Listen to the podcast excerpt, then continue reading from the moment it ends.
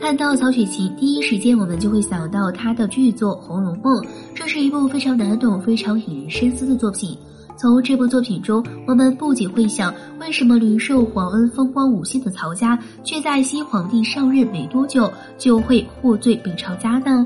一身份尊贵，权臣嫉妒。曹雪芹家族的出身是清代内务府正白旗包衣世家，祖上原来是汉人，因为战败之后被俘。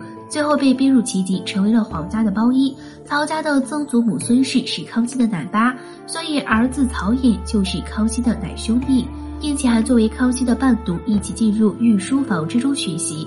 因为幼年丧母的康熙，就把这个奶妈真的当做自己的亲娘一样，所以对待曹家就非常好，如同自己的亲人一般。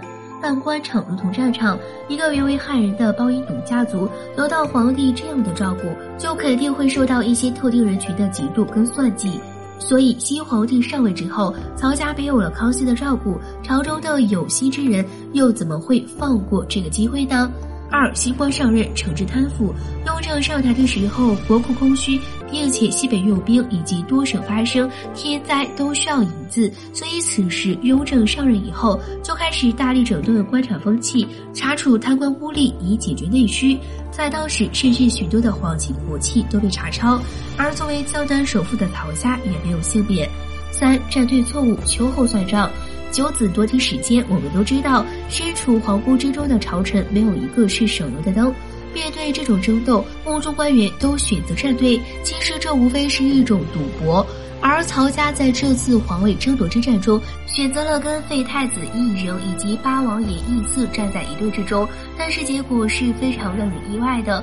谁会想到不争不草的胤禛能够成为一匹黑马，半路杀出呢？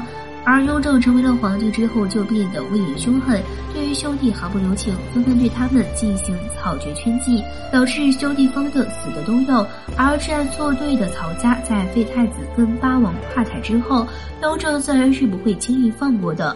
但是对于这间接参与斗争的曹家，雍正并没有太过凶残，只是对曹家抄家充公。而他们在北京的住宅跟奴仆，还是给曹家留下了。这也让他们有着基本的生活保障。好了，今天的节目就到这里了，我们下期再见。